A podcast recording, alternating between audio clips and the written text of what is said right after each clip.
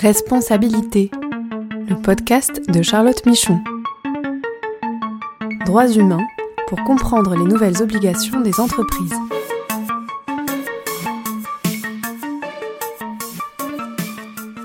Bonjour à tous et bienvenue dans ce podcast consacré aux nouvelles responsabilités des entreprises en matière de droits humains. Je suis Charlotte Michon, je suis avocate et j'accompagne les entreprises dans la compréhension et la formalisation de leurs démarches et dans la conformité à leurs devoirs de vigilance. Nous allons parler aujourd'hui des engagements publics des entreprises, notamment les entreprises françaises, en faveur des droits humains.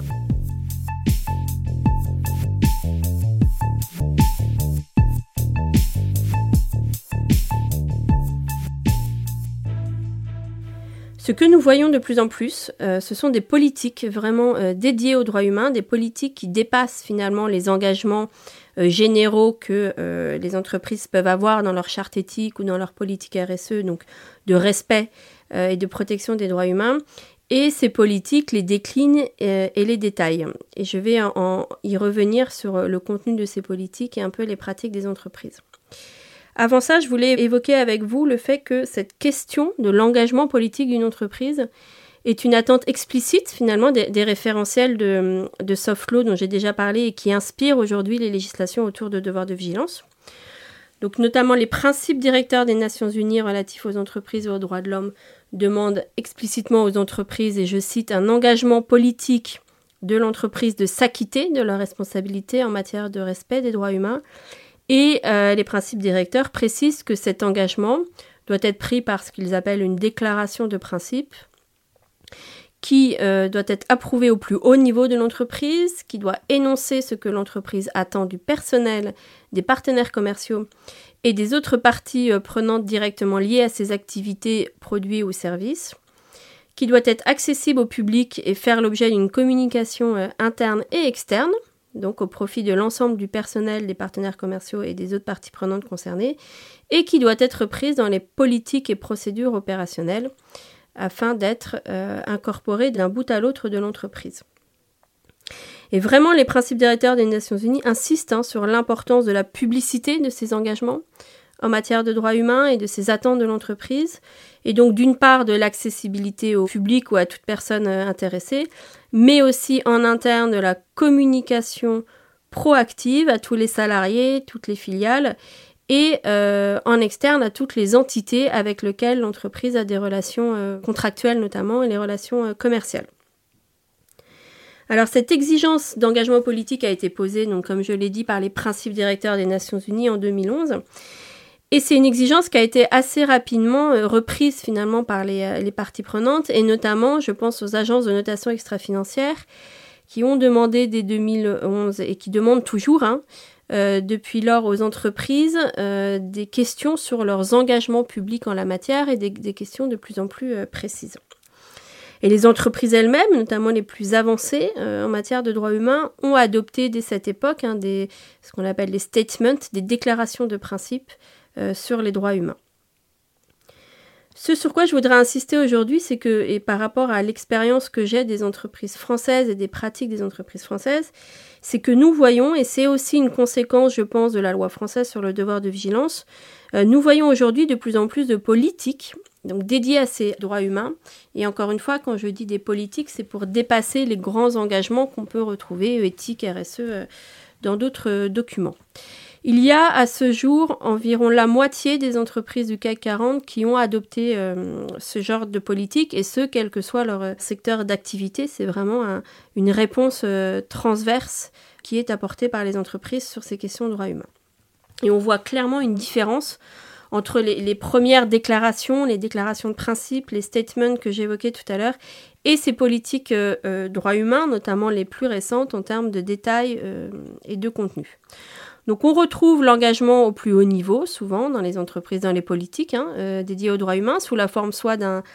d'un édito du, euh, du, CIO ou du directeur général, ou euh, leur signature qui est apposée à la fin de la politique. Il y a certaines politiques qui vont plus loin et qui mettent les signatures de l'ensemble des membres du COMEX, donc ça permet d'avoir encore plus un,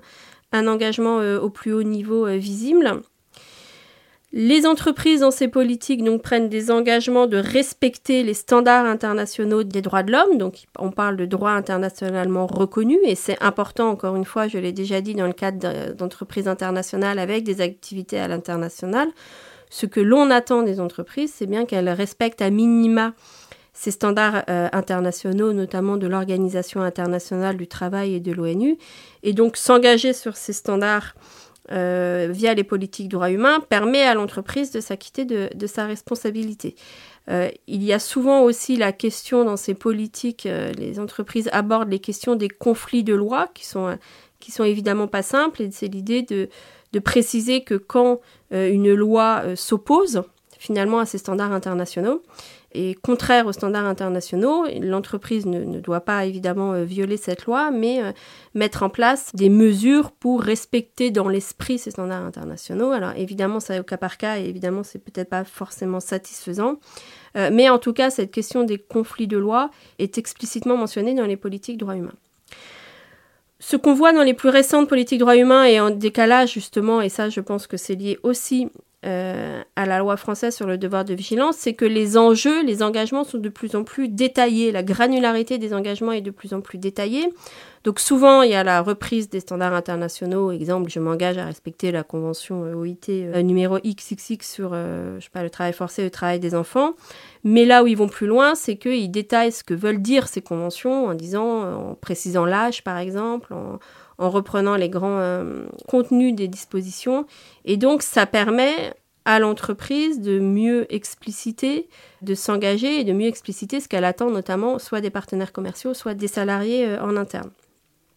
Le périmètre des politiques droits humains couvre toutes les activités de l'entreprise en général, donc aussi bien les, euh, activités des collaborateurs, les activités internes que les activités des fournisseurs, voire des relations commerciales, partenaires commerciaux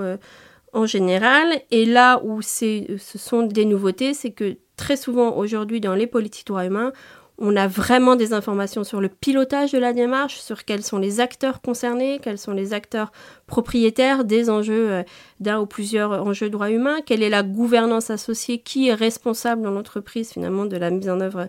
effective de la supervision de la démarche, quels sont les, les processus, les moyens, les, par exemple les actions de formation qui sont mises en œuvre euh, dans l'entreprise pour s'assurer du respect des engagements. Et évidemment, euh, ça permet aux entreprises de montrer que euh, c'est un véritable enjeu pour elles et de montrer qu'elles s'investissent dans ce respect des droits humains et finalement de, convaincre et de contextualiser beaucoup plus leur démarche en interne. Et il y a aussi très souvent, et ça aussi ça permet de faire le lien avec le devoir de vigilance, euh, une mention du dispositif d'alerte des entreprises, ou en tout cas des moyens pour les parties prenantes potentiellement euh, impactées, pour les euh, collaborateurs comme les parties prenantes externes, de en contact avec l'entreprise s'ils voient s'ils sont témoins ou victimes d'un manquement finalement aux, dispositions de la politique et aux engagements droits humains des entreprises. Donc vraiment, je vous encourage, je vais mettre des liens euh, vers des politiques, les plus récentes politiques droits humains des entreprises, mais elles sont euh, de plus en plus consistantes et elles s'inscrivent, et c'est explicitement euh, cité, enfin les entreprises font le lien, dans le cadre du devoir de vigilance de l'entreprise, où finalement la politique est un moyen d'effectivité de la mise en place de la démarche de vigilance. Alors ce n'est pas une exigence explicite de la loi, mais en revanche, elle est pour d'autres lois de conformité. Hein. Donc on peut considérer que euh, le fait pour une entreprise d'avoir une politique euh, dédiée aux droits humains et d'avoir euh, encore une fois tous les moyens associés pour mettre en œuvre les engagements sera considéré par les parties prenantes, sera considéré par les juges comme un élément important de l'effectivité de la démarche de vigilance droits humains. C'est aussi intéressant pour l'entreprise, donc pour euh, déjà, euh, bah, encore une fois, expliciter les attentes en interne auprès des salariés, mais aussi en externe auprès des relations commerciales. Donc ça permet, avant d'entrer dans la relation ou pendant la relation, de montrer que ces droits humains sont importants et qu'ils doivent être euh, pris en compte et que ce sont des engagements véritables du groupe. Et c'est aussi souvent le point de départ, ces politiques droits humains, du lancement d'une démarche véritablement d'appropriation, d'une démarche de, culture auprès des salariés euh, sur les droits humains. Ça permet euh, la diffusion de la politique euh, permet souvent de mettre en place des actions de sensibilisation et de formation pour expliquer à tout le monde, à tous les collaborateurs, ce que sont les droits humains et en quoi c'est important pour l'entreprise et en quoi et quels enjeux sont les plus saillants pour l'entreprise. Et c'est aussi à partir du moment où il y a une politique assez précise explicite sur ces questions, c'est aussi ce qui va servir de cadre d'audit, de référentiel d'audit ou de contrôle interne. Et donc, euh, les exigences de la politique sont aussi souvent euh, après intégrées dans les processus de conformité euh, de l'entreprise. Voilà pour ce qui concerne les politiques droits humains. Donc, on continuera à suivre ce sujet, mais je pense que s'il y a un message à retenir aujourd'hui, c'est que véritablement, cela doit être vu comme euh, le point de départ d'un exercice de, culture euh, pour tous les salariés et euh, une preuve d'effectivité de la démarche de vigilance et de l'entreprise et de la volonté de l'entreprise d'avancer sur ces sujets.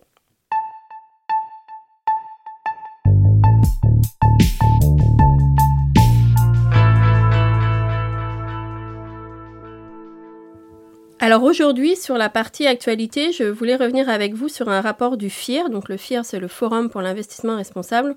qui est sorti début euh, février. Alors, pour préciser peut-être euh, euh, des informations sur le FIR, c'est une association qui est multipartie prenante et qui regroupe notamment l'ensemble des acteurs de, de l'ISR, donc de l'investissement socialement responsable, avec notamment les investisseurs ou les sociétés de gestion, mais aussi des agences de notation extra-financière et des syndicats ou des ONG. Et donc cette association a pour objet de promouvoir et de développer, euh, c'est une association française, hein, donc de promouvoir et de développer l'investissement responsable et ses meilleures pratiques. Et il se positionne aussi comme un acteur finalement du dialogue et de l'engagement avec les entreprises cotées sur ces questions de développement durable. Et c'est dans ce cadre que depuis trois ans, euh, le FIR mène une campagne de questions écrites lors des assemblées générales des entreprises du CAC 40, avec une dizaine de questions sur les enjeux environnementaux, sociaux et de gouvernance. Et donc le rapport sur les pratiques et les réponses surtout apportées par les entreprises du CAC sur l'année 2022 est sorti euh, début février et s'inscrit dans le cadre d'une nouvelle campagne qui va avoir lieu en 2023 puisque les assemblées générales vont arriver euh, euh, prochainement à partir de mars-avril. Donc sur les questions posées globalement depuis trois ans, le FIR note des progrès donc avec euh, notamment trois quarts des entreprises qui voient leur note augmenter sur ces trois ans. Alors je ne vais pas tout développer aujourd'hui, mais je vous invite à aller voir le rapport, on va le mettre en, note de cet épisode, puisque chaque entreprise est vraiment euh, notée euh, sur l'ensemble, sur chaque question. Donc comme ça, vous pouvez voir aussi, et avec la, progressivité sur les trois ans, donc vous pouvez voir les notes des entreprises et et les justifications évidemment des notes. Euh, ce qu'on peut noter rapidement, c'est que les grandes progressions sont relatives dans les réponses apportées, hein, sont relatives euh, notamment au plan de décarbonation, avec euh, une amélioration de la transparence sur les objectifs des entreprises et sur les moyens évidemment mis en œuvre pour les respecter. Et la deuxième grande progression notée, c'est sur les enjeux de l'intégration de critères ESG e dans les rémunérations des dirigeants et des salariés et sur l'association des partenaires sociaux dans la définition et la mise en œuvre des stratégies RSE. Donc encore une fois, je ne vais pas tout développer, je vous laisse aller voir le rapport, mais je voulais juste mettre en avant deux questions particulières qui sont posées aux entreprises et qui concernent nos enjeux droits humains et devoirs de vigilance. Alors la première concerne le salaire décent. Et sur cette question, clairement, le, le, FIR montre que les résultats ne sont pas euh, satisfaisants pour la majorité des entreprises et qu'il y a peu de progression par rapport aux années précédentes. Donc le FIR interroge les entreprises sur le fait de savoir si l'entreprise a défini un salaire décent et qui ne se limite pas notamment au salaire minimum légal local et comment euh, l'entreprise s'assure que ses salariés, ses propres salariés, mais aussi sur la partie fournisseur, mais aussi au regard des salariés des fournisseurs, donc comment elle s'assure que, euh, que ces personnes, ces travailleurs bénéficient d'un salaire décent le rapport du FIR nous enseigne que la moitié des entreprises du CAC 40 ne considèrent pas à proprement parler cet enjeu et n'apportent pas de réponse euh, euh, satisfaisante et circonstanciée selon leurs critères évidemment. Euh, on, aura un podcast très prochainement sur cette question avec un témoignage d'une entreprise. Donc on détaillera exactement ce concept de salaire décent qui est encore compliquées à, calculer et les réponses apportées par les entreprises. Mais déjà, et par rapport au rapport du FIR, vous pouvez garder à l'esprit quelques bonnes pratiques des entreprises donc, qui sont mises en avant. Il y a notamment le fait qu'une entreprise donne une définition qualitative d'un salaire décent et qui soit distincte et qui aille plus loin que euh, le salaire minimum euh, légal. Il y a des entreprises qui font des études, donc à partir de cette définition et de méthodologies reconnues, euh, notamment par le recours à des bases de données d'ONG ou d'experts sur la question. Donc elles font des études dans chaque pays qui permettent de mieux cerner, de manière quantitative donc le niveau d'un salaire décent et donc qui vont après vérifier si leurs collaborateurs déjà euh, sont payés de manière décente et évidemment mettre en place des actions euh, euh, correctives si nécessaire dans certains pays. Et l'autre grande bonne pratique, c'est le passage maintenant au niveau des fournisseurs et d'effectuer des vérifications équivalentes chez les fournisseurs avec des engagements à la clé, au moins sur certains des fournisseurs, et s'assurer qu'ils appliquent une politique de salaire décent notamment via des vérifications sur place, mais aussi en incluant dans les contrats avec les fournisseurs ou dans les codes de conduite ou dans les chartes achats responsables explicitement cette question euh, du salaire décent. Le deuxième sujet que je voulais développer par rapport à ce rapport du FIR euh, rapidement, c'est euh, la question de l'association des syndicats au plan de vigilance de l'entreprise. Donc c'est une question explicite hein, qui est posée par le FIR aux entreprises du CAC 40 qui sont euh, soumise à la loi française sur le devoir de vigilance. Alors pour mémoire, la loi française n'impose pas l'association des parties prenantes au plan de vigilance, c'est une, incitation, une forte recommandation, si ce n'est sur le dispositif d'alerte de l'entreprise, où là la concertation avec les organisations syndicales est obligatoire. Cependant, cette association des parties prenantes hein, est un enjeu, un vrai enjeu pour les entreprises, hein, puisqu'elle permet de faire une meilleure effectivité de la démarche. Et c'est d'ailleurs un point de négociation aujourd'hui assez fort autour de la future directive européenne sur le devoir de vigilance, avec une volonté, on le voit euh, dans les, dans les débats et euh, à travers les rapports des différentes commissions du Parlement européen, euh, vraiment une volonté affichée de renforcer ce dialogue avec les parties prenantes et en particulier de le rendre obligatoire avec les syndicats. Donc ce que nous enseigne le rapport du FIR, c'est qu'il y a une, intégration des partenaires sociaux encore très insuffisante dans les entreprises du CAC 40, hein, avec peu d'entreprises qui, euh, qui les associent. Il y a quelques euh, initiatives positives qui montrent quand même que certaines entreprises ont, compris, euh, ont compris ces enjeux. Et notamment, il y a des, comme pratiques citées, des guides ou des sensibilisations qui sont mises à disposition directement des organisations syndicales qui leur permettent finalement de monter en compétence et de mieux s'impliquer sur ces sujets. Il y a des concertations, des, vraiment des associations renforcées avec les syndicats et qui dépassent finalement la, simple information ou présentation du plan de vigilance euh, dans des comités euh, euh, annuels. Et il y a, euh, et ça je pense qu'on refera aussi un podcast sur la question, cette question spécifique, il y a véritablement l'association des syndicats au suivi de la démarche de vigilance. On leur présente tous les ans la mise en œuvre opérationnelle avec parfois des indicateurs associés. Et ça s'est fait via notamment ce qu'on appelle les accords cadres internationaux que certaines entreprises françaises ont pris avec les fédérations syndicales internationales. Donc, je vous invite, c'est un bref aperçu et moi, ce qui me paraît important dans ce rapport par rapport à mes enjeux, mais je vous invite à aller regarder exactement euh, les pratiques des entreprises euh, concernées dans le rapport. Voilà, et donc nous ferons des podcasts dédiés donc, au salaire décent et à la question aussi euh, des syndicats dans le devoir de vigilance. Je vous remercie de m'avoir écouté et donc on se retrouve dans 15 jours pour un nouveau podcast.